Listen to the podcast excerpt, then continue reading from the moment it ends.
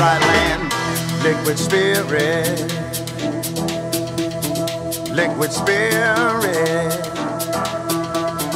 liquid spirit, liquid spirit. Clap your hands now. On l'aime bien ce petit générique de, de Mythe de Boss, n'est-ce pas Serge? On adore ce petit générique, on ne peut pas s'empêcher de bouger un petit peu, ce qui c'est un petit mouvement, un petit pas de danse, on adore cette petite musique. Je vois que les, vacances vous vont, euh, vous vont à ravir. Hein. Ah, des vacances, vacances, c'est très relatif tout ça, beaucoup à la maison, mais loin du studio en tout cas.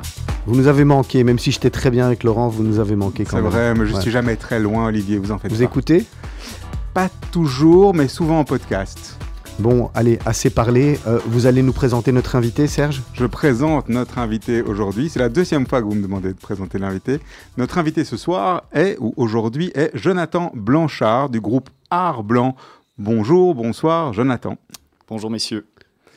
C'est quoi, euh, c'est quoi Art Blanc? Peut-être expliquer euh, avant, avant de rentrer un petit peu dans votre parcours ce qu'est Art Blanc? Alors ouais, déjà tout d'abord merci pour, euh, pour votre invitation et pour l'accueil. Art Blanc c'est un, un, nom, un nom de label, enfin un nom de groupe, donc un, un label Oreca pour un groupe qui, on, travaille, je veux dire, le groupe est représenté par plusieurs branches dans l'Oreca. Il y a hôtellerie, il y a de la restauration, il y a du café, il y a du clubbing, et nous on est un petit peu dans toutes ces, dans toutes ces diverses branches là. Donc le monde de l'hospitalité. Exactement, et du service, c'est ça. C'est compliqué, euh, euh, et puis on va revenir tout de suite sur votre parcours. C'est compliqué l'oreca en Belgique? C'est la grande question. Compliqué, non, à partir du moment où vous êtes passionné, c'est un peu comme tout, je dirais. C'est un métier qui est, qui est prenant, qui est, oui, qui est, qui est physique. Les horaires ne sont pas, sont pas simples, les vies de famille, tout ça, mais il y en a, il y en a plein d'autres, des métiers comme celui-là. Et puis on parle de la Belgique, mais il y a peut-être autre chose que la Belgique. On va découvrir toutes les activités, d'art blanc euh, qui peuvent même s'étendre au-delà des, frontières. Effectivement, on a l'avantage de pouvoir avoir d'autres projets aussi en extérieur, et donc c'est ça qui, agrémente un petit peu la chose. Alors peut-être juste avant encore une fois euh, de parler de votre parcours et, de vous, euh, quelles sont les, les, enseignes connues que nos auditeurs et auditrices connaissent et qui constituent le, le groupe Art Blanc? Alors le plus vieil établissement et le premier qui a été conçu euh, par notre père est le restaurant L'Amusoir à Waterloo, qui lui existe depuis maintenant 1976. Et euh, sinon, dans les enseignes connues de Bruxelles, on va retrouver les brasseries Georges, euh, donc la mythique brasserie parisienne, New Churchill. Et dans le clubbing, je vais dire le Mirano, euh, où beaucoup de gens, euh, dont vous aussi, je suppose, ont été du lourd, ça. Hein ah, L'amusoir et le Mirano. Pourquoi dont vous aussi, je suppose? C'est tout de suite, ça devient tout de suite pensant que nous serions éventuellement des, des, sorteurs ou avons été des sorteurs. C'est une question de génération, je pense. Vivants, en tout cas. Une, une, question de barbe et, de, et de cheveux blancs, Olivier. C'est pas mal euh, déjà tout ça. Donc vous disiez euh, les brasseries Georges, l'amusoir. Euh, le Mirano, le, Spirito.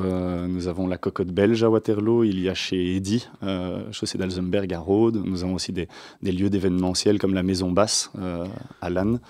Et on a un petit, un petit dernier qu'on a, qu'on a ouvert à Tournai qui s'appelle le Zinzin, qui est, un, qui est un bar un peu festif dans ce coin-là de, de la Belgique.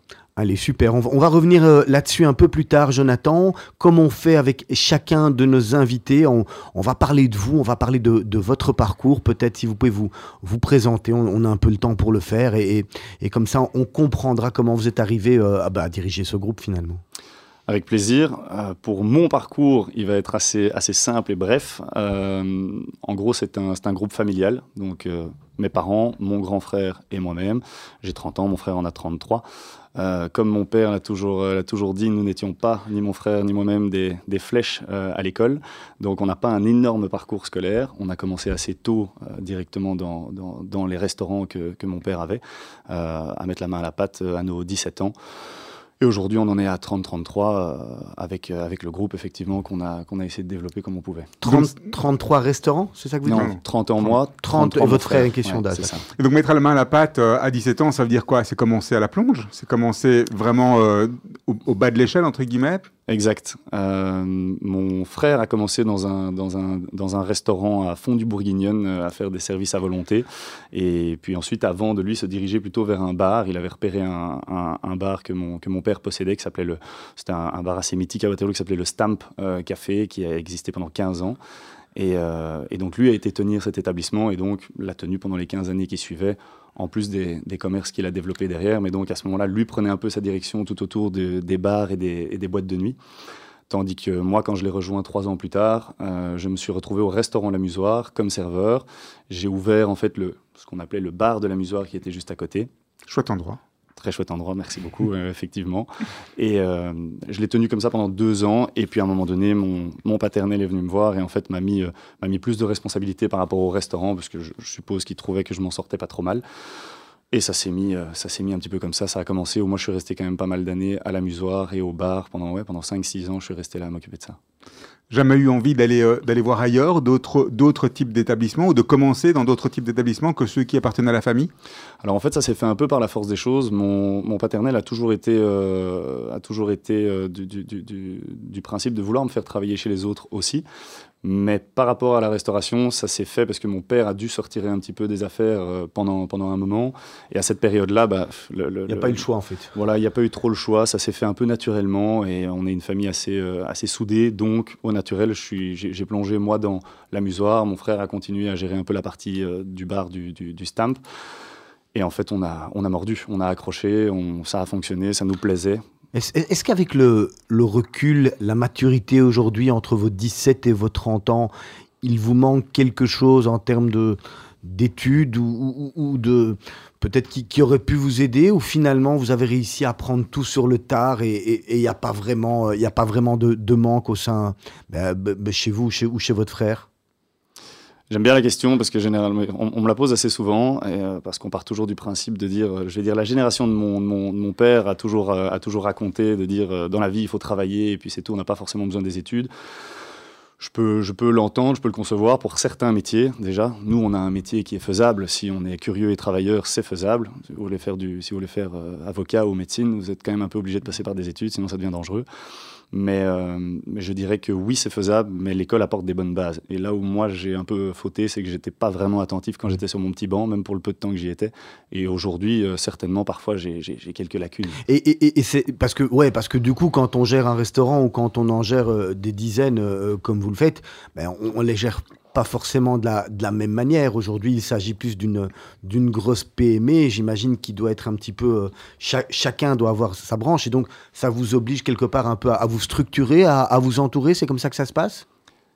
Exactement. Et ça, c'est quelque chose qu'on a dû apprendre sur le tas, dû apprendre avec nos erreurs. Donc, on a eu pas mal, euh, on a fait pas mal de, d'erreurs ou de faux bons parce qu'on a, on a toujours fonctionné avec le cœur, en fait. Mon, mon, père nous a toujours appris ça comme ça. C'est si tu sens l'affaire, si, si elle te plaît, fonce, fais-le. Et on l'a toujours fait comme ça. Ça veut dire qu'on ne fait pas de plan financier au départ, on prend une affaire, on l'achète et puis on la mettra à notre sauce, c'est un peu comme ça? Ça se faisait comme ça. Maintenant, ça ça se fait plus comme ça. Aujourd'hui, il y a quand même, je suppose, une, une réflexion derrière. On ne peut, pas, on peut pas être uniquement à l'instinct sur ces choses-là. Complètement. Et en fait, euh, je vais dire que nous, on est encore, euh, mon frère et moi, on est encore un peu dans l'entre-deux des deux générations, parce qu'on a mhm. appris beaucoup de, de, notre père. On apprend beaucoup de la génération de maintenant qui se fait, mais quand on regarde aujourd'hui tout ce qui se fait dans, dans l'ORECA, tous les tous les concepts un peu urbains et tout qui peuvent ouvrir, sont pas des gens du métier, sont pas des gens de l'ORECA, sont des gens qui ont fait marketing ou autre, qui sont bons comptables. Et en fait, ils fonctionnent avec des chiffres, ils mettent le service en avant aussi, ou en tout cas, ils essaient de pallier au service parce qu'ils savent qu'il y a un manque de, de, de, main-d'œuvre et compagnie, que c'est, que c'est compliqué, donc ils trouvent des solutions à ça. C'est, pour, dans, dans une optique aussi de lancement de franchise, de, de lancement de chaîne. Vous n'êtes pas tellement dans cette vu là, vous êtes sur des points qui sont très spécifiques, des lieux qui sont relativement iconiques, des emplacements qui sont iconiques. Euh, donc, donc vous n'êtes pas tellement dans du développement de concepts euh, réplicables, entre guillemets. Exactement. Nous, on part pas du tout dans l'idée de faire un business qu'on va qu'on va mettre en place pendant trois ans avec un cahier des charges, possibilité de le développer en franchise et puis peut-être de le vendre dans dix ans, le groupe, pas du tout. Nous, on a, on a, en fait, on avait nos établissements qu'on a, qu'on a pris à la base euh, par le cœur. Je prends l'exemple des, des, brasseries Georges, c'était une histoire assez, assez sympathique que j'aurai l'occasion de vous raconter, mais, mais ce sont des, des établissements qui sont des, aujourd'hui, il faudrait, euh, excusez-moi le terme, mais il faudrait être cinglé pour reprendre une affaire comme ça. C'est 50 employés, c'est ouvert 7 jours sur 7, de, 10 h du matin à minuit. Ça n'arrête pas, c'est une carte avec 50 plats, 25 desserts. Enfin, c'est vraiment une très grosse entreprise à devoir, à devoir gérer. Mais c'est ça que nous, on vend. Nous, on, est persuadé que les clients, il va, il va y avoir un moment donné, dans l'ORECA, ça va scinder. Il va y avoir le client qui veut manger rapidement chez lui ou dans la rue euh, via Uber ou autre, avec des, des, principes simples. Et il y a le client qui veut sortir et aller se faire servir. Et nous, on veut continuer à défendre ça. Arblanc, c'est vraiment le fait de pouvoir accueillir, comme vous le disiez tout à l'heure. C'est l'hospitalité, c'est de pouvoir, euh, de pouvoir s'occuper de son service jusqu'au bout. Dans tous les, euh, parce que au sein d'un groupe, on pourrait avoir différentes branches, différents trucs. Vous avez déjà aujourd'hui une, certaine division avec ceux, avec votre frère plus sur la, partie night euh, et clubbing. Mhm. Vous dans la partie restaurant, on pourrait encore imaginer un autre truc qui serait des concepts réplicables, euh, autre chose On s'est, on s'est dispersé à un moment donné. On a, j'ai fait moi une ou deux petites affaires sur le côté, un plus petit commerce euh, qui était plus familier, plus, plus, plus, plus tranquille, plus cool, avec une trentaine de places assises où euh, j'ai fait une sandwicherie. Enfin bref, je vous en passe des détails. Et au final, faut essayer.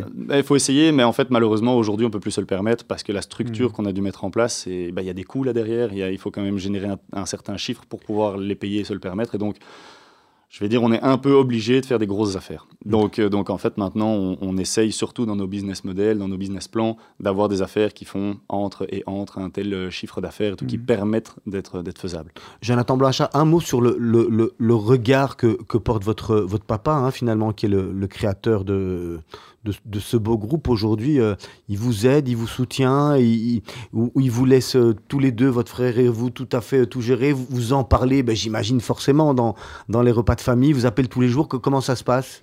Alors, comme je vous le disais, on est une, euh, on est une famille vraiment très proche. Donc, c'est notre toute, leur vie, mon père s'est occupé de l'opérationnel, du terrain, du développement et d'aller chercher les établissements, les faire, les mettre en place. Et la reine-mère s'est occupée des bureaux et s'occupe toujours des bureaux. Donc aujourd'hui. Donc vous avez encore votre maman qui travaille avec vous, c'est eh ça Ma petite maman est toujours ma chef de bureau qui, qui s'occupe de, de, tout notre administratif, des comptables et compagnie. Il y a quand même 14 collaborateurs au bureau, donc c'est donc c'est. Ça c'est déjà c'est un vrai rôle ingrat, euh, le, notamment le personnel, euh, j'imagine. Oui, après euh, de nouveau quand on me pose la question, parce que j'ai beaucoup de collègues et je connais énormément d'indépendants et de patrons de restaurants, on a l'habitude de, noircir un peu le tableau et de se plaindre du personnel et tout ça, mais dans l'ensemble, honnêtement, ils ont des problèmes comme tout le monde et de temps en temps, bah, ils noircissent aussi un peu leur tableau à eux. Mais, mais ils sont bien. On a de bonnes équipes et ça fonctionne super bien. J'imagine aussi que quand on a un, groupe comme Arblanc, avec l'assise que vous avez, on ne gère pas cette dimension-là ou ces éléments-là de la même manière qu'un restaurateur qui aurait juste un snack. Quoi. Exact. C'est ce qu'on essaye de garder, mais c'est très difficile parce qu'aujourd'hui, parce qu'aujourd'hui il y a à peu près 450 collaborateurs dans le groupe. Donc c'est c'est pas euh, c'est pas évident de, de devoir euh, je vais dire bêtement de retenir les prénoms de chacun et de pouvoir suivre hein, mmh. parce qu'il y a, il y a 10 établissements à peu près euh, donc il faut il faut pouvoir passer partout il faut pouvoir suivre ça. Donc on a été obligé de mettre des pôles RH en place et compagnie qui ont repris un certain suivi pour pouvoir assurer en fait le, ben, suivi du staff. Parce que pendant tout un temps on savait gérer, mon frère gérait ses équipes, moi je gérais les miennes, ça fonctionnait comme ça et on s'occupait de tout. Maintenant, la problématique, c'est que la, boîte à outils, on n'arrive plus à la compléter comme on pouvait le faire avant. On n'avait pas une, on a toujours eu, euh, on a toujours voulu défendre le fait d'avoir une réactivité qui est redoutable. Si on nous pose la question à 16 heures en disant, euh, tiens, je me pose la question par rapport à mon barème ou un truc, à mon salaire, on dit, euh, on dit aucun problème, tu as la réponse dans les 24 heures maximum. Et le lendemain, au plus tard, il a sa réponse. Et ça, il faut pouvoir le perdurer, parce que je crois que c'est ça qu'ils ont besoin au final. Vous, vous, vous, y a deux minutes de grosses affaires. Vous dites, voilà, maintenant, nous, on veut les couvrir des grosses affaires sans parler de chiffres, euh, de chiffres d'affaires, hein, euh, une grosse affaire, c'est quoi? Ça Elle se voit en termes de, nombre de personnes, nombre de couverts, nombre de choses. C'est comme ça qu'on définit ces nombres de places assises euh, ou, bien c'est purement une question de marge, de rentabilité, de chiffres justement de vente Et si, vous, vous répondez ce que vous voulez. Hein. Pas de souci. Je sais que tous ces petits trucs de chiffres sont parfois un peu tabous, mais euh, non, non, il n'y a, aucun problème. Euh, en, gros, comment, comment ça fonctionne? On a des plus petites affaires que d'autres. Je vais prendre un restaurant comme chez Eddy, il y a 70 places assises à l'intérieur. Vous prenez les brasseries Georges, il y en a Une belle terrasse. Ouais, une très belle terrasse. Et Georges, il y en a 145 à l'intérieur. Donc, c'est n'est pas du tout le même bac. Il y a la moitié d'employés chez Eddy et il y a le double au brasserie Georges. Donc, euh, Mais les marges de chez euh, Eddy sont très intéressantes, sont très bien et donc ça vaut la peine de le faire. Et ça reste des maisons qui arrivent quand même à faire beaucoup de roulements de clients et beaucoup de chiffres. Mais ce sont surtout en fait des affaires qui nous permettent de mettre nos structures en place dedans. C'est-à-dire à chaque fois un directeur, des managers, un chef de cuisine, un second. C'est ça qui est coûteux dans une entreprise. Si on veut pouvoir ne pas y, ne pas y vivre en fait dans l'entreprise. Mm. Nous, on, on, on, défend le.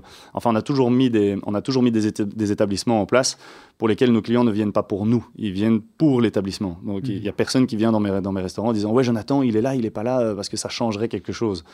Euh, c'est, ils viennent parce qu'ils veulent retrouver leur service, la qualité, le standing et compagnie que nous, on doit continuer de, de, de mettre en place. C'est très intéressant ce que vous dites là parce que ça veut vraiment dire qu'en fait, la, taille, la, taille critique, c'est la taille suffisante en termes de chiffres que pour pouvoir avoir une équipe qui vous permet à vous de ne pas être dans les murs tout le temps. Exactement. C'est un peu le, c'est, le secret de l'entrepreneuriat euh, et du l'entrepreneuriat qui, qui arrive à, à, se diversifier, à faire en sorte de, de croître et de, et de, grandir, de ne pas être prisonnier de ses murs. Hein. C'est, ouais, c'est exactement ça. Alors Jonathan Blanchard, on va marquer une première pause musicale. Alors apparemment, d'habitude, ben, l'invité connaît les morceaux, euh, euh, mais là apparemment vous ne les connaissez pas. C'est votre, votre collaboratrice qui nous les a envoyés. Elle a dit, euh, avec son frère, il a choisi, ben, je vous le fais écouter, puis vous nous commentez, d'accord? Qu'est-ce qu'elle a choisi?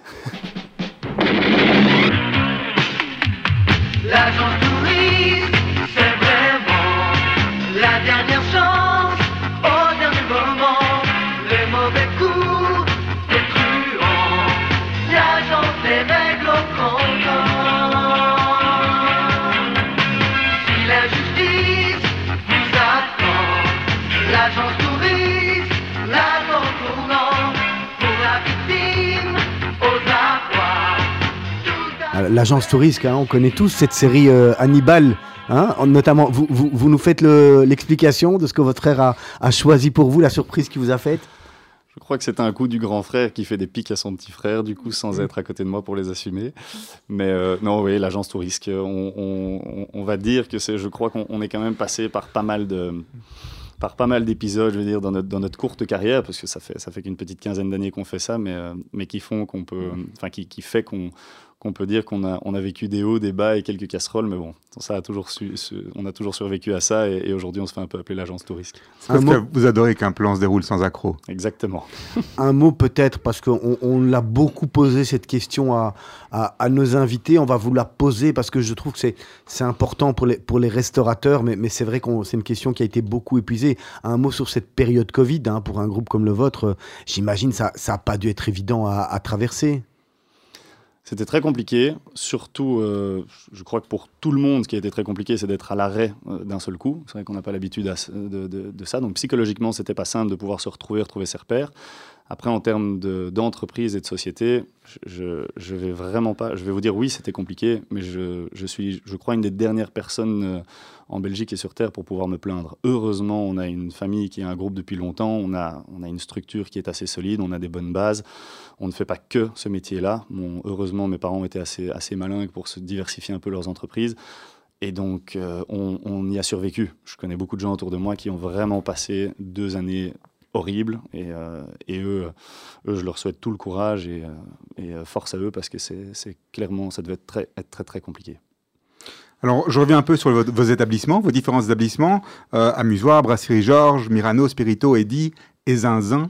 Euh, de manière générale, vous êtes quand même vachement localisé dans le Brabant wallon, un peu. Euh, au niveau des boîtes, on, on, tire un peu vers euh, Bruxelles avec les quelques, encore une fois, hauts lieux euh, historiques euh, que sont le Mirano et le Spirito euh, au niveau du clubbing. Zinzin à Tournai, d'où ça vient? Ça, c'est une dédicace à, à, mon cher papa. Non, non, on, un vieux dossier de famille. Un vieux dossier de famille euh, que, que, que mon, mon, mon, père a, a, un frère qui, lui, a un établissement donc, à Tournai, à Pec exactement, juste à côté. Et, euh, et, donc, il y avait un terrain à côté. Un jour, mon père s'est dit, je vais, euh, je vais construire une autre affaire là-dessus. Il a commencé à la construire. Puis ensuite, euh, il y a eu deux, trois, deux, trois, petites, deux, trois petits soucis. Et bref, le dossier est resté en attente. Je l'ai repris, j'ai fait une affaire dedans. J'ai ouvert quatre mois avant le Covid, ça fonctionnait très bien. Puis le Covid m'a mis bien comme il faut par terre avec cette affaire. Et puis on en a réouvert une là maintenant. Et ça fonctionne donc. Touche du bois, on est, on est content, ça fonctionne. Mais donc un vieux dossier de famille, pas, donc, une, re, pas une recherche. Ok, donc tournez le, le, le, le, prochain place to be quand même. Ouais. Un petit peu. C'est moins, moins, facile d'aller faire un crochet tous les jours pour aller exactement, voir comment ça se passe. Exactement. Donc on a fonctionné avec des locaux là-bas et ça fonctionne très bien. C'est encore l'ancienne génération là-bas. Ils sont et, et, et, alors, est-ce que pour vous, à chaque fois, il y a des concepts qui sont spécifiques à chaque emplacement, des concepts vraiment forts euh, Parce que chaque emplacement est différent et a son histoire. C'est exact. Ça, ça a changé euh, depuis peu. Notre, euh, notre manière de développer le groupe a changé depuis peu parce qu'avant, on a toujours fonctionné par opportunité. Donc, euh, les brasseries Georges, en fait, c'est un article qui est passé dans la presse en disant il y, a une, un, il y a une, une faillite, faillite à remettre avec les... chez le curateur. Exactement. Donc là, mon frère, euh, mon frère, parce que lui est très très bon là-dedans et, et, a pas mal de, de, de, de contacts, euh, a réussi à avoir une visite. Il m'a pris dans la voiture, on a été faire la visite. Je suis rentré là, je suis tombé amoureux du commerce. On a dit, on essaye, go. On était 14 personnes différentes sur l'acquisition, potentielle acquisition de ce lieu. C'est nous qui, l'avons eu, on était, on était très fiers, mais donc c'était une opportunité, on l'a fait, mais c'était pas du tout calculé. 24 heures à l'avant, il n'y avait pas de discussion des brasseries Georges. Et la plupart de nos établissements sont ont été faits comme ça. Maintenant, c'est différent. Maintenant, on a une manière, on a une autre approche. On, calcule, on fait un petit peu nos petites études par rapport aux régions, aux quartiers. Donc, c'est vrai qu'on s'était un peu développé sur Bruxelles avec les clubbings. On avait voulu euh, lancer à un moment donné des restaurants, mais bon, la situation Bruxelles et Bruxelles-Centre, on va pas se mentir, on nous arrange pas la mmh. vie pour, euh, pour pouvoir aller développer euh, des affaires là-bas. Donc, on a, on a fait un peu machine arrière avec le Covid. Et. Et Waterloo, c'est d'ancienneté. On est de Waterloo, mm. on connaît très bien mm. le, le, village, je veux le dire, parce que ça reste un petit village. Et on a deux, trois petites opportunités possibles là-bas. Donc là maintenant, on veut y développer d'autres projets aussi sur Waterloo. À, Waterloo, vous avez aussi euh, quelques-uns de, vos concurrents, de, de, des familles concurrentes, on va dire, si on coupe l'oreca familiale, qui sont arrivées euh, il y a plus ou moins, de manière plus ou moins récente. On a Claridge qui a ouvert, pour pas le nommer. On a bah, RN qui est là aussi euh, depuis longtemps. Euh, Exactement. Ça, fait partie pour vous d'une montée en intérêt. C'est de la concurrence ou c'est positif, c'est négatif? Bah, De nouveau, l'ancienne euh, l'ancienne école dirait que nos voisins, ce sont des concurrents. nous, on a toujours, on a toujours favorisé ça en disant ce sont, des, ce sont des collègues de travail, pas des concurrents, mais justement des potentiels acteurs qui vont nous ramener plus de monde parce qu'il n'y a rien à faire. Toutes les, toutes les, les, métropoles ou les méga-villes, ou les, en tout cas les zones un peu place to be qui se développent, c'est parce qu'il y a euh, un chouette magasin, un chouette coiffeur, un chouette magasin de, de, voitures, que sais-je, et un bar et des restaurants et compagnie. Mm. Là maintenant, Waterloo, la force qu'il y a, c'est qu'il y a beaucoup de commerces qui sont arrivés à la sortie du Covid. C'est vrai que ça a été une belle opportunité pour beaucoup de gens, je crois. Il y a eu beaucoup de, de mouvances. Et il y a des restaurants comme effectivement La Meute, le Claridge, ARN et tout qui sont arrivés. Et ces gens ont amené beaucoup plus de monde sur Waterloo, et donc tout le monde fait beaucoup plus de monde. Après, on a d'autres problèmes pour garer les voitures et compagnie. Hein. On, commence à rencontrer les problèmes de Bruxelles qu'on n'avait pas avant. Mais sinon, les affaires fonctionnent et tournent. Et ça, c'est plutôt agréable. Et le gros avantage, c'est que toutes ces enseignes qui arrivent sur Waterloo, c'est que ce sont toutes des enseignes qui sont qualitatives. Donc, tous des vrais professionnels qui y mettent les moyens et qui font des beaux établissements. Ça, c'est tout ce qu'on peut espérer. Alors, Jonathan Blanchard, moi, je vais vous ramener un petit peu euh, bah, sur, le, sur le monde de, la nuit, hein, parce y a quand même des établissements mythiques. On, en a parlé euh, euh, brièvement tout à l'heure, le, Spirito, le, Mirano. Comment c'est venu Et puis, est-ce que c'est géré, est-ce que c'est géré ces établissements de, de, la même façon? Parce qu'on sait que déjà le monde de la restauration est pas toujours, on va dire, un monde facile, mais le monde de la nuit, euh, il y a peut-être d'autres, besoins et une autre manière de voir. Euh, on touche un, milieu qui reste un milieu de la nuit où on va dire que la nuit tous les chats sont gris, hein, mais mais mais c'est pas toujours évident. C'est quoi, c'est quoi votre approche là-dessus? Alors tout d'abord, pour euh, avoir mon, avis, je veux dire comment on fonctionne nous dans notre organisation. Donc, comme je vous l'ai dit, euh, la reine-mère s'occupe des bureaux. Le paternel, lui, développe une autre entreprise euh, dans l'aéronautique maintenant, donc rien à voir. Il a quitté l'ORECA, je veux dire, depuis 6 ou 7 ans, en voyant qu'on se débrouillait pas trop mal, je pense. Donc, euh, voilà. Et avec mon frère, maintenant, on s'est scindé depuis début de cette année-ci le travail en deux parties. Moi, je m'occupe de tout l'opérationnel et donc je gère le terrain des restaurants et des bars. Et mon frère s'occupe du côté structurel et développement. C'est lui qui cherche les nouveaux lieux, à implanter les concepts, faire tout ce suivi et, euh, donc, euh, donc, lui s'occupe de toute cette partie-là. Mais il s'occupe aussi du clubbing. Le clubbing est un, est, un, est un métier qui, pour moi, a toujours été très compliqué. Donc, je me suis rarement impliqué là-dedans. Alors, je, suis ce métier, je suis au courant effectivement de tout ce qui s'y passe. Et je peux vous en dire en, deux, trois mots. C'est vrai que le, le, le, club est un milieu qui n'est pas évident, surtout de nouveau par rapport à ses horaires et, d'essayer d'y concilier une vie de, de, de, famille ou une vie tout court autour de ça, c'est assez, assez compliqué on y apporte tous les problèmes qu'on peut connaître dans le clubbing, mmh. mais après, ça reste un milieu qui est extraordinaire. C'est un milieu festif, ça rapproche des gens. Le problème du Covid, c'est que le COVID, nous, le Covid nous séparait, et nous, on a un métier qui rapproche les gens, surtout dans les boîtes. Donc, ça a été une période assez difficile, et je crois que le monde du clubbing change un petit peu. Il y a, une nouvelle, il y a, un peu une nouvelle ère euh, qui se, qui, se, qui, se fait, on le voit, il y a beaucoup de restaurants festifs qui ouvrent maintenant et compagnie, donc moins des, moins des boîtes de nuit pures et dures. Donc il faut, je crois qu'il faut un petit peu aussi parfois réétudier nos concepts, mais je vais dire pour nous, je regarde un, je regarde un, Mirano qui a, des, qui a des concepts forts, des concepts euh, urbains certes, mais on a fait de l'électro aussi, ça fonctionne bien, ça plaît, le lieu de nouveau est, léché, il est fait correctement et je crois que c'est ça que les clients veulent, ce sont des établissements qui sont sur mesure. On dit que dans, dans, dans, les boîtes de nuit, euh, il y, a encore des, des soirées où vous ouvrez vous-même pour accueillir des clients, ou ça devient plus une une location ou un partenariat avec d'autres personnes qui organisent les soirées Parce qu'on voit hein, que les boîtes de nuit qui ouvraient, pour parler par exemple du, jeu d'hiver à l'époque, je pense, euh, mais à la fin, je, pense, hein, vous me direz peut-être si je me trompe pas, ils ne font plus que des, locations. Il y a rarement encore d'exploitation, d'exploitation propre. Comment ça se passe? C'est ça pour parler des jeux d'hiver, en fait, eux, ils ont toujours exploité le clubbing le jeudi et le samedi, en fait. Hein, Et mmh. euh, ils exploitent toujours le jeudi eux-mêmes, mais sinon, tout le reste est de la location. et chez vous, comment ça se passe, en fait? Eh bien, chez nous, euh, on prend un peu cette direction aussi, effectivement, de ne pas louer à, d'autres entreprises, mais en fait de faire ce qu'on appelle des coprods. Donc, ce sont des coproductions et il y a des, des personnes qui. Euh, on travaille par exemple avec une personne qui s'appelle Kevin Dalalba, qui euh, lui est un gros organisateur de, de, soirées, qui travaille aussi notamment pour Bloody Louise. ah, nous, on en a eu un ici au tout début, hein, Daniel, Daniel. hein, très sympathique. Hein, exactement. Et donc, en fait, ces personnes ont plusieurs concepts en magasin, je vais dire, et ils ont une quinzaine de concepts, mais ils ont leur clientèle qui draine leur communauté autour d'eux et ils viennent nous voir en début d'année. On fixe 3, 4, 5, 10 dates qu'ils vont prendre. Et les dates qu'ils prennent, eux, s'occupent de la commercialisation. Et en fait, ils viennent, il y a une entrée payante généralement parce qu'il y a une organisation de soirée. Et nous, on s'occupe d'en fait mettre un lieu en place propre, prêt, avec du personnel. On s'occupe de toute la logistique et tout, tout, le, service qu'il y a dedans. La sécurité aussi. Exactement, la sécurité, tout de A à Z. Et l'organisateur s'occupe d'amener l'ambiance et les clients. finalement, ça, devient une location. Il n'y a plus vraiment d'exploitation par vous-même qui est faite dans vos lieux. Vous vous réservez encore, je sais pas, le samedi soir ou... Euh, on le fait, on le fait encore, mais c'est vrai que de moins en moins. Le spirito, par exemple, on l'exploite nous-mêmes, euh, on l'exploite nous-mêmes les samedis, mais les vendredis, on a des coproductions, par exemple. C'est dû à quoi? Parce qu'à l'époque, enfin à l'époque, pour passer, pour pas être le plus vieux encore que ce que je ne suis, mais, à l'époque, quand on sortait en boîte, c'était la boîte de nuit euh, qui ouvrait, et puis il y avait les gens qui faisaient la file. Qu'est-ce qui a changé, on va dire, entre, entre les peut-être les dix, les dix dernières années aujourd'hui pour que les, les patrons de, de boîtes de nuit et, de discothèques doivent quelque part faire, faire de la copro C'est plus facile, c'est moins d'ennui, c'est plus rentable, c'est moins rentable? Déjà, il y a moins le facteur risque de faire zéro, donc de, de, faire pas beaucoup de monde. Ça paraît, ça paraît stupide, mais les, les mmh. clubbings, on est ouvert deux soirs maximum par semaine. Hein. c'est le vendredi le samedi, parce que bon, on n'est pas à Paris ou à Londres où on peut ouvrir des boîtes de nuit 7 jours sur 7. Donc fatalement, quand sur un week-end on loupe une date, euh, c'est embêtant euh, en termes de, rentabilité et puis même en termes d'image, surtout en fait, parce que bon, quand vous arrivez dans une boîte et qu'il y a 22 personnes, c'est jamais, c'est jamais une bonne, une bonne pub.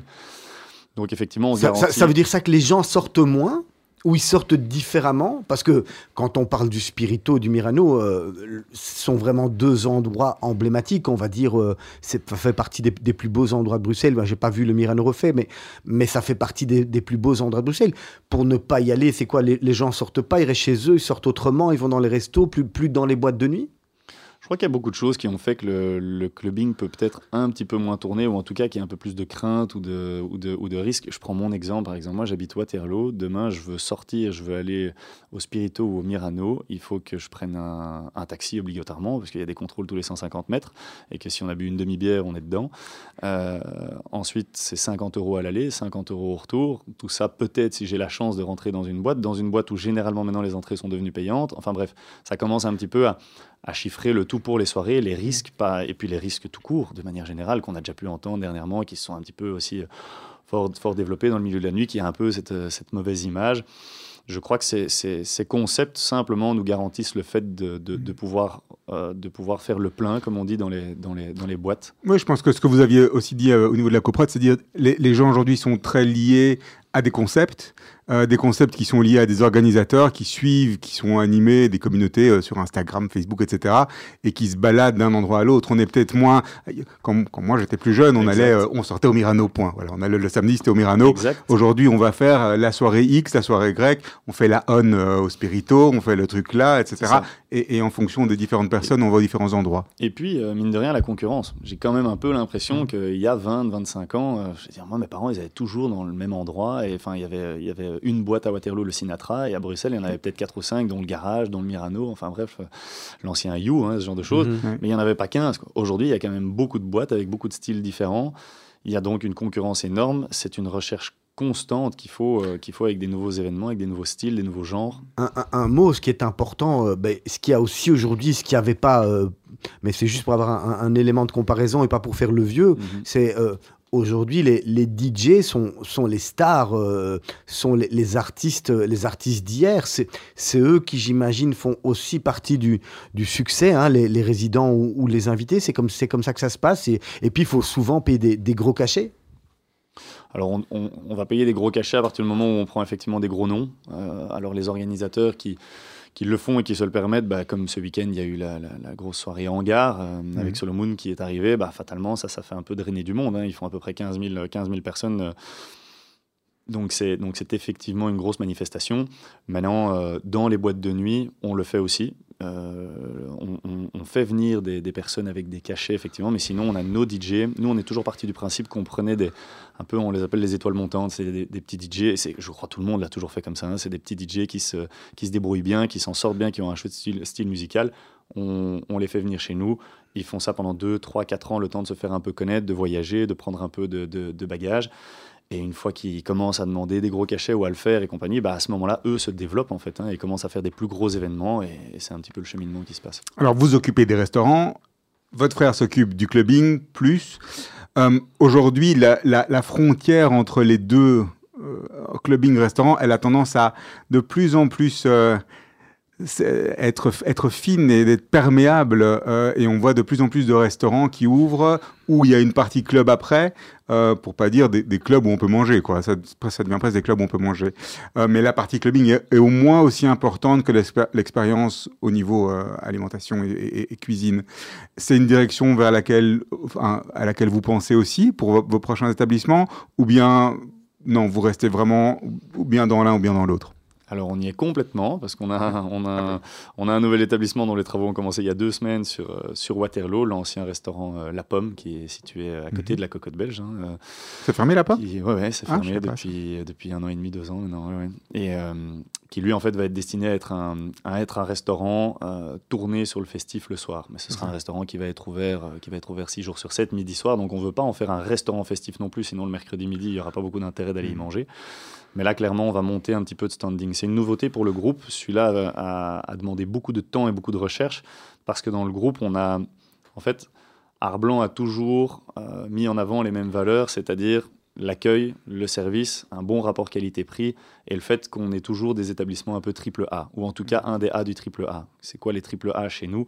Il y a euh, le volume, le décor ou l'emplacement. On les a pas toujours, hum, tous, mais par exemple, un qui le définit bien, c'est les brasseries Georges. On, a l'ensemble des- de, de- de nos trois A. Et on essaye toujours d'avoir un petit peu ça. Mais par contre, culinairement parlant, on a, on- je crois qu'on a prouvé euh, à, à tout le monde et on a montré à tout le monde qu'on s'en sortait dans, dans la restauration, qu'on s'en sortait dans le côté festif.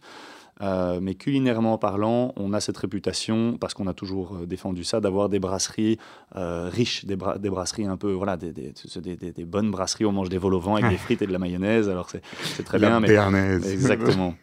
Donc ici, pour le projet de, Waterloo, euh, ce sera un, tout autre type de restaurant, dans un standing quand même un peu plus élevé. On n'est pas dans de l'étoilé, pas dans de la, haute gastronomie, mais dans un standing plus élevé. On se fait, euh, accompagner en consultance par euh, le chef, le chef Yves Matagne, qui s'occupe de, l'ouverture et de l'avancement avec nous. Et celui-là va être un petit peu tiré aussi sur un, un- un milieu, un côté festif, on va dire, pour, euh, pour les soirs, parce qu'on pense réellement qu'il y a une demande pour ça euh, à Waterloo. Ça aussi, quelque part, lié au fait que les gens n'ont plus envie de bouger. Donc, une fois qu'ils sont dans un établissement, bah, ils peuvent y rester. Et en termes de marge, si on peut vendre quelques cocktails, c'est pas mal. C'est exactement comme ça en fait qu'on l'a compris avec le restaurant L'Amusoir. Si vous Mhm. voyez le restaurant L'Amusoir, on a fait effectivement le grand bar qui est à côté. On a un grand parking, on a un bar qui ouvre à 15h, le restaurant qui ouvre à 19h. Les gens font euh, une ou deux courses, puis ils, boivent un verre au, ils vont boire un verre au bar, un apéritif, puis ils mangent un petit morceau à l'Amusoir. Et en fait, c'est beaucoup plus facile d'être à une table de 6 ou 8 entre copains avec, avec ces dames et de dire Bon, allez, venez, on va vite boire un verre à côté mais on ne doit pas remettre sa veste, on ne doit pas se lever, on ne doit pas aller jusqu'au parking. On est en Belgique, hein, donc en hiver, on connaît la chanson, quand on est euh, quatre couples à table, qu'on se lève, on va au parking, il y a un petit coup de froid, on rentre dans la voiture. Généralement, madame, ou pas, pas forcément madame, mais monsieur peut-être, dit euh, Écoute, je suis un peu fatigué, le, pour rentrer à la maison. le petit va se réveiller à 6 heures, est-ce qu'on rentrerait pas? Nous, on essaye d'éviter ça.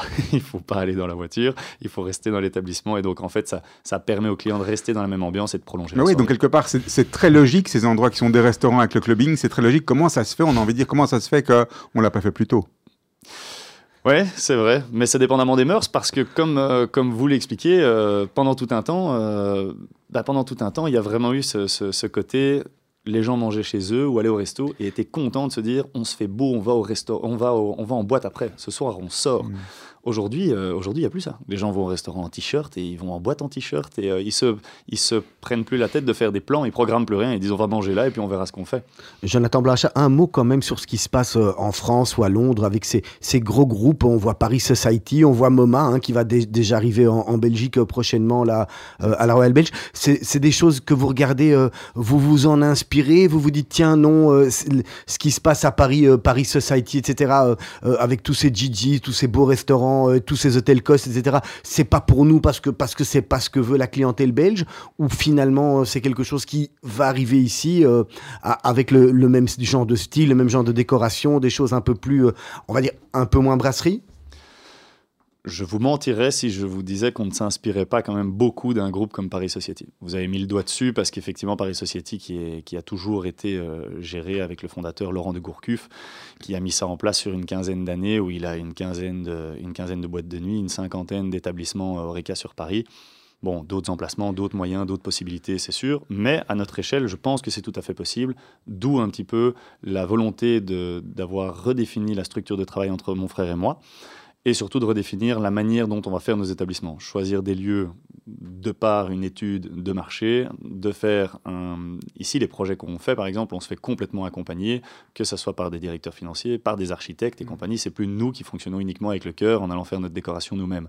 Parce que je crois que les établissements aujourd'hui, comme le groupe Paris Society le fait, sont des établissements où il n'y a pas droit à l'erreur. C'est léché jusqu'au bout, jusqu'au sel et poivre qui doit, être, qui doit se retrouver dans le décor du restaurant. Donc on a effectivement des chouettes projets qui tournent autour de tourne autour de, de, de d'établissements un petit peu comme Paris Society fait, dont le restaurant qui va se faire donc à la place de la Pomme à Waterloo, dont un autre qu'on a signé ici euh, à, Bruxelles, euh, qui sera un Italien qui tournera aussi autour de la fête dans un, dans un, dans un quartier un petit peu festif.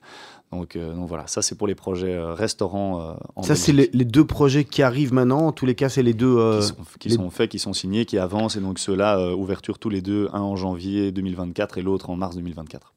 Mhm. Et, pour, et, pour, le reste, il y a, d'autres choses qui sont, euh, qui sont en prévision? Exactement. On a, euh, on a un pôle hôtelier en fait qui se, qui se développe pas mal. Ça, c'est de nouveau, c'est mon frère qui s'occupe plus de cette partie-là. Lui s'occupe donc clubbing et euh, hôtellerie.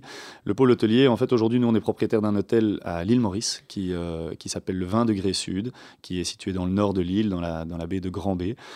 c'est un boutique hôtel 5 étoiles, relais château d'une quarantaine de chambres. Ah, c'est bien, ça permet de faire passer les frais en plus. Hein, c'est magnifique. ça lui permet en tout cas de temps en temps d'envoyer des mails avec en, short, les pieds dans le sable. ça, mais, comme euh, tout ça. Mais il a fait, en tout cas, il a fait une très très belle, euh, une très très belle réussite euh, là-bas. Il a repris l'hôtel qui était en 4 étoiles, il a, il a réaménagé. Il le fait avec son, son CEO qui est Thibault Lambrecht, qui est une, une bonne pointure dans le métier. Et ils ont bien développé l'hôtel. Ça fait maintenant 12 ans qu'ils qu'ils s'en occupent. et là maintenant, ils sont en fait sur le développement d'un groupe hôtelier qui s'appelle Gaia Collection.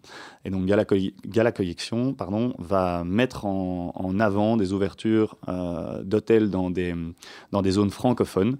Euh, là, par exemple, il commence sur la France, mais donc impérativement des hôtels boutique hôtel, 5 étoiles, euh, relais château, entre 40 et 70 chambres à peu près. Jonathan Blanchard, est-ce que la partie euh, euh, immobilier est, importante pour vous? Est-ce que c'est important d'avoir les murs ou est-ce que finalement, si vous signez un, bail et, vous êtes locataire, ça va aussi Ou comme certains groupes qui disent, moi, je, je n'exploite que dans les murs où je vais?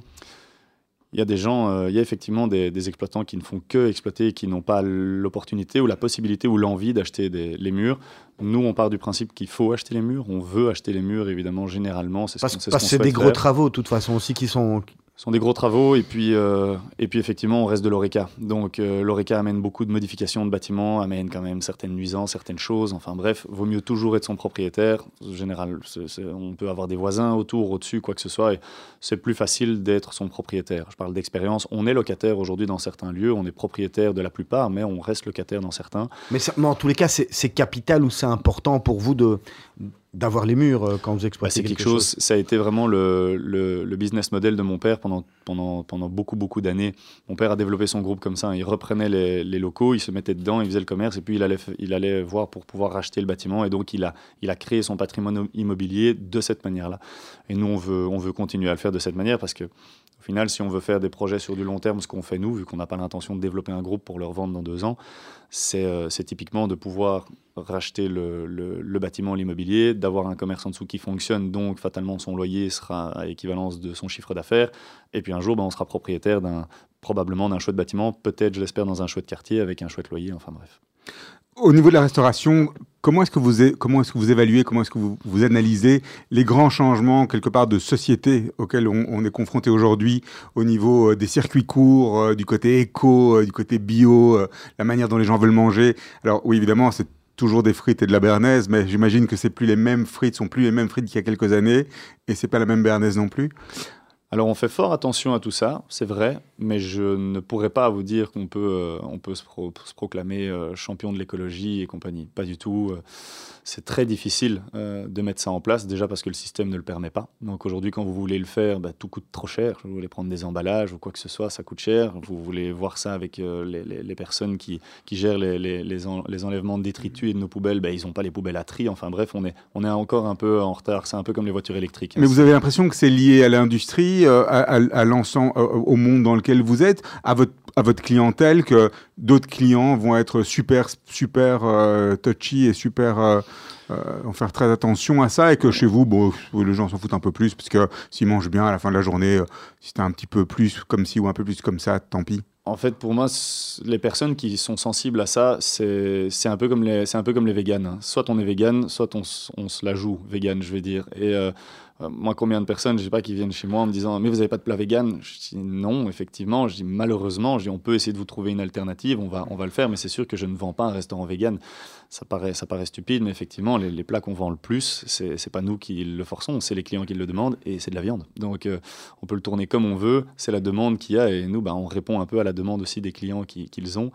Euh, c'est une part majoritaire, minoritaire, hein, que ce soit les véganes ou les gens qui font attention à euh, principalement à tout ce qui est écologie et tout, on fait attention à ça. On, a modifié beaucoup de choses dans nos établissements pour y faire attention un maximum. Mais, euh, mais il est vrai que c'est très compliqué à mettre en place à 100%. Et donc, on ne pourra jamais se proclamer, oui, on fait, on fait gaffe à ça, parce que le jour où on va le dire, en disant, nous, on est éco, on est 100% quelque chose ou quelque chose, si on fait le moindre faux pas, là, mmh. ça va pas bien se passer. Donc non, c'est pas, pas notre, notre volonté ni notre but euh, premier là maintenant. Euh, travailler en famille, c'est aussi souvent notre sujet. Hein. Travailler en mmh. famille, même quand la famille est soudée, c'est pas toujours facile. Vous arrivez à, à garder l'esprit de famille, l'esprit de la cohésion familiale avec votre père euh, et, votre frère sur l'ensemble de vos établissements. Comment ça fonctionne? Parce que déjà, simplement dire en un qui s'occupe du clubbing, l'autre s'occupe de, la restauration, est-ce que quelque part, euh, euh, ça, ça, vous permet d'évoluer de, manière synchrone? Les décisions sont prises comment en fait? Dans un groupe comme ça, comment est-ce qu'on décide des choses? C'est à trois, un conseil des sages, à trois, à quatre, à cinq notre structure aujourd'hui, elle, est très simple. Euh, comme je vous ai dit, je m'occupe de l'opérationnel. Je suis derrière euh, les, directeurs, les directrices, les managers et compagnie. Euh, mais on a un bureau avec mon frère et avec notre, notre directrice générale du groupe qui s'appelle Laura Van Allen, qui elle nous épaule dans, le tout, parce que mon frère et moi, on essaye d'avoir les idées et de, de, donner un petit peu les, les pushs, mais on a besoin quand même toujours d'une petite maman qui s'occupe de nous pour structurer le travail, donc heureusement elle est là. Euh, et donc, on se, on se, concerte toujours pour les, solutions, ou en tout cas les options qui pourraient se dresser devant nous et les, les décisions qu'on devrait prendre. On se concerte, on l'accepte, et puis ensuite, si ça concerne l'opérationnel, ben, c'est moi qui m'en occupe et je le mets, je le mets en place. Gros problème dans, dans le RECA, en tous les cas, hein, dans ce qu'on entend, ben, souvent ça va, être, ben, ça va être la fauche, ça va être le vol. comment on fait quand on a autant de restaurants, autant, d'établissements pour, pour contrôler justement ce, ce FNB, ce, ce côté coût euh, par rapport aux, achats et, prix de vente, en se disant, tiens, peut-être que là-bas, c'est compliqué. Euh, si, on n'y est pas. Moi, j'ai toujours eu l'impression que, que les restaurateurs doivent être dans, dans leurs affaires pour contrôler et pour être sûr que, bah, qu'il n'y aura pas de fauche dans, dans, l'établissement? Vous pouvez y dormir dedans. Si on veut vous voler, on vous volera. En fait, c'est toujours le même principe.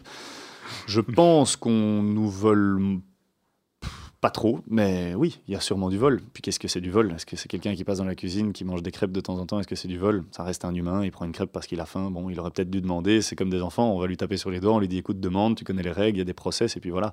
Maintenant, pour le reste. Euh, du, et vous, vous avez mis justement des process en, en, forme pour, ne, pour essayer d'avoir bah, forcément le, le, moins d'ennuis possible? Ce qui nous a beaucoup aidé et qui a, qui, qui a mis pas mal de choses en, en place, c'est la black box, par exemple. Ça a permis d'officialiser tout.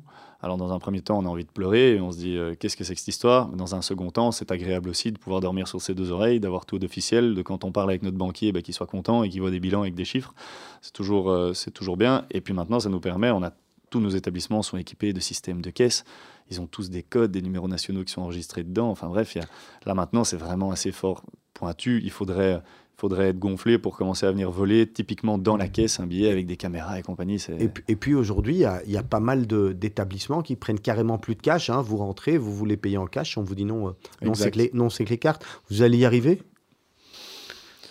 Ça sera encore un, contrôle en plus finalement? Pour bien faire, il faudrait que le cash se supprime dans le monde. Ça réglerait beaucoup de problèmes, de drogue ça et tout ce Ça en créerait d'autres. ouais, ça en créerait d'autres, c'est sûr, c'est sûr. Mais pour nous, euh, à notre petite échelle, en tout cas, euh, le supprimer non, parce que fatalement, il y a encore beaucoup de gens qui ont besoin de ça. Mais clairement, ça représente, je crois, entre 10 et 15 de, nos de notre chiffre d'affaires global, les transactions, euh, les transactions en cash. Donc, c'est plus grand-chose. Moi, j'ai commencé il y, a, je dis, il, y a, il y a 13 ans et c'était 50-50. Donc, ça a fort changé, ça.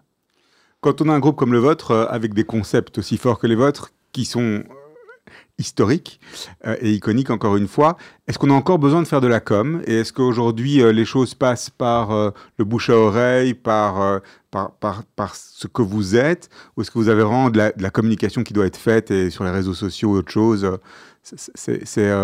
Comment est-ce qu'on comment est-ce qu'on fait venir les gens? Eh bien, ça, c'est la chère personne qui, a eu contact avec vous, donc qui s'appelle Sophie Collignon chez nous, qui a, qui a ce rôle de directrice de communication au sein du groupe. Et chez nous, honnêtement, c'est un, c'est un poste gigantesque, la communication. On a quand même trois collaborateurs engagés à temps plein chez nous au bureau pour gérer la communication du groupe, plus les 4-5 graphistes, 2-3 photographes. Ça veut dire que vous pensez que sans ça, les restaurants tourneraient moins aujourd'hui Et les boîtes de nuit, c'est, c'est indispensable? Alors moi je vous dirais non, c'est pas indispensable, mais ça permet d'avoir le standing qu'on essaye d'avoir aujourd'hui parce que c'est de l'image. Et qu'il n'y a rien à faire aujourd'hui. On a, en fait, on n'a pas on, réinvente pas la roue. On regarde autour de nous, que ça soit des paris society, que ça soit des groupes comme LVMH ou autres, c'est de l'image. On met en avant des marques, on essaie de, faire développer des marques qui, qui amènent un certain standing. Et c'est ce qu'on essaye de faire, simplement. Donc, euh, et on essaye de le suivre aussi sur le terrain pour que quand le client vienne, je veux dire, quand vous achetez un, un, sac euh, Chanel, ça coûte cher, mais vous êtes content du sac. Quand on vient dans nos restaurants, on essaye en tout cas que quand le client y parte, il dise ok, je me suis pas fait avoir. L'image que j'ai vue, la photo, c'était qualitatif, et ce que j'ai vécu, c'était qualitatif aussi. Il y a encore un, autre type de concept euh, euh, qu'on voit aussi maintenant, c'est souvent les, sur les établissements plus éphémères, ou les concepts éphémères, comme la terrasse, comme le bivouac, ce genre de choses-là. C'est des choses auxquelles aussi vous, avez déjà pensé, ou dans lesquelles vous vous verriez, parce que vous avez quelque part une population, encore une fois, festive, aliment, euh, nourriture, ça, peut fonctionner? On l'a fait, on l'a fait à, petite échelle, on l'a fait sur la salle de, de la maison maison basse située à Lannes. On a fait euh, d'ailleurs l'éphémère, ça s'appelait, donc c'était les apéros éphémères, bien vu, de, pendant juillet et août. On l'a fait pendant deux ans, ça a fonctionné, mais gentiment. C'était plus énergivore qu'autre chose parce que mmh. c'est un autre métier, hein, tout devoir mettre en place, tout démonter et compagnie. Donc nous, on a l'habitude, on a un peu, on a un peu un métier de pacha. Hein. On vient, on a tout le matériel qui est déjà dressé avec les tables et compagnie. On n'a plus qu'à faire notre service. Donc c'est autre chose. Mais on est, euh, on est effectivement en recherche parce que le clubbing, par exemple, en Belgique, ben, en Belgique, l'été, il y a beaucoup de festivals maintenant. C'est quelque chose qui s'est fort développé ces, ces 3-4 dernières années. Il y a énormément de gens qui voyagent, qui partent. Euh, en tout cas, les gens veulent être dehors. On est dans un, dans un pays où il n'y a pas beaucoup de jours où il fait fort clair sur l'année. Donc quand il y en a, ben, on, veut être en, on veut être en extérieur. Et c'est vrai que nos boîtes de nuit, bah, elles sont un peu sans fenêtre. Hein. donc, euh, donc fatalement, les week-ends de juillet-août, c'est moins glamour. Ça fonctionne un peu moins bien. Donc on prend des concepts forts. Euh, qui, nous permettent de, de, pouvoir ouvrir et de faire travailler tout le monde et, et de fonctionner. Mais on, ne serait pas contre, on, est en, on, recherche quand même de pouvoir faire une terrasse extérieure pour lier les deux concepts Mirano, Spirito, et de, et de pouvoir euh, faire venir un petit peu tous nos collaborateurs sur ces terrasses. Avis aux amateurs, avis, avis à ceux qui ont des, des terrains à, mettre à disposition alors. Exactement. Jonathan Blanchard du groupe Arblanc va attaquer les questions de la fin. Questions rapides, réponses rapides. Le métier que vous rêviez d'exercer en étant enfant? Eh bien, euh, c'était jardinier. Pour la simple et unique raison que c'est un, travail, étonnamment, c'est un travail qu'on fait seul, en fait, qu'on peut faire seul qu'on peut faire seul. Ouais. Donc, ah, euh, là, vous êtes à l'opposé. Vous loin, là, vous en êtes loin. Mais euh, je suis, je suis quelqu'un de très, très indépendant. J'aime beaucoup être euh, seul parfois. Donc, j'aime travailler seul aussi. J'aime énormément travailler en groupe avec mes collaborateurs. Mais ce qui me plaisait principalement, c'était un peu le principe de tondre la pelouse. On tond la pelouse, on commence à la tondre à midi. À 16h, c'est fini. C'est clair, c'est carré, c'est propre. Et c'est ce que j'aime beaucoup dans mes restaurants. C'est qu'on arrive le matin, tout est clean. Le soir, quand je ferme, tout est clean. Et ça, j'aime beaucoup. Vous, vous prenez encore du temps pour vous? Tous les soirs, vous êtes de sortie, vous, vous avez encore une, une, je vais dire, une, vie privée où finalement, ben, tous les soirs, vous dites ah non, je dois passer là, je dois passer là, je dois passer là.